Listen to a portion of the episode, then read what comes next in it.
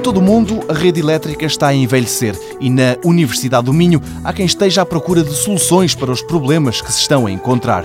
João Luís Afonso identifica um desses problemas, algo que se sente mais no campo das empresas. Em casa, normalmente nós só temos uma tensão, somos alimentados de forma monofásica, mas as indústrias, as empresas são alimentadas de forma trifásica, há três fases, fase A, fase B, fase C, e assim também temos correntes nas três fases.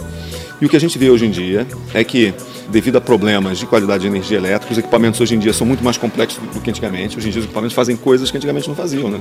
Há 50 anos atrás não tínhamos equipamentos que eram capazes de controlar um processo industrial.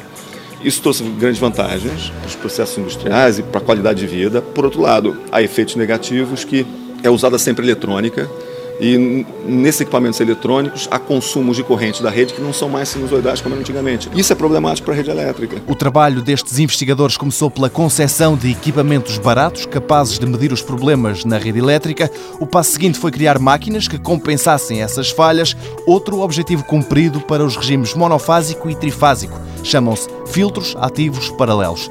Estes equipamentos, para além de harmonizar as correntes e consumos, são até capazes de ir buscar energia a outras fontes que não a habitual. Nós temos aqui painéis solares fotovoltaicos na potência de 3,2 kW, de potência nominal dos, dos painéis, e num dia de sol produziríamos essa potência e essa potência seria injetada na rede através desse equipamento.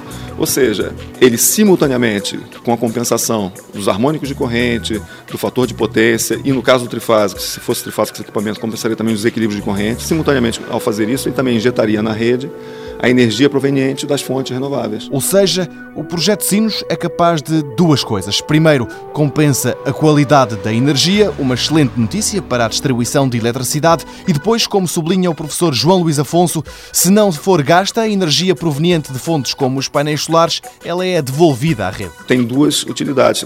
O lado da rede elétrica é muito bom porque as correntes a montante do equipamento ficariam sinusoidais, equilibradas, com fator de potência unitário.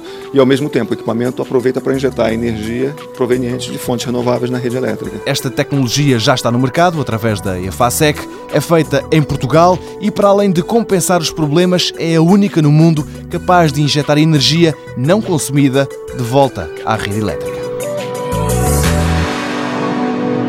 Mundo Novo um programa do Concurso Nacional de Inovação BSTSF.